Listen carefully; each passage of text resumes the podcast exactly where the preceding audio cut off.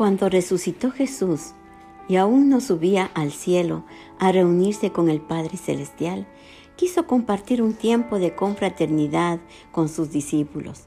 Les mostró su omnipotencia a través de guiarles a tener una pesca milagrosa, pero también quiso tener un tiempo de confraternidad al tenerles preparado un pez asado y pan para cuando ellos lleguen.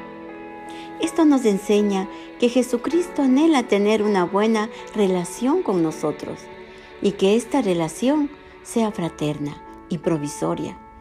No solo les tuvo preparado alimento, sino también les pidió que traigan de lo que ellos tenían.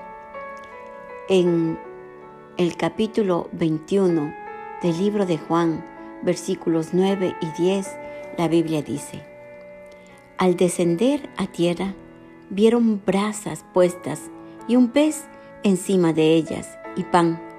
Jesús les dijo, traed de los peces que acabáis de pescar. Dar y recibir hacen que una relación fraterna se fortalezca y que el amor fluya como consecuencia de la intimidad.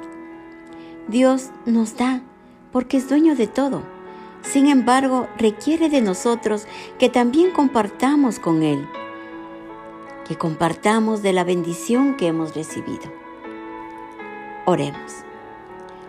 Amado Señor Jesucristo, nos has dado enseñanza de vida a través de tu ejemplo.